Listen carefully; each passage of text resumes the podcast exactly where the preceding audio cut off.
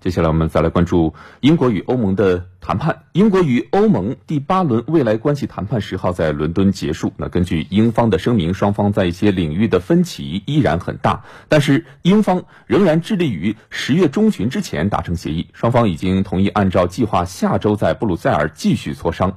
负责英国脱欧事务的欧盟首席谈判代表巴尼耶发表声明说，欧盟仍然致力于与英国建立雄心勃勃的未来伙伴关系，这将对双方都有。有好处，任何人都不应当低估无协议脱欧对经济以及社会造成的影响。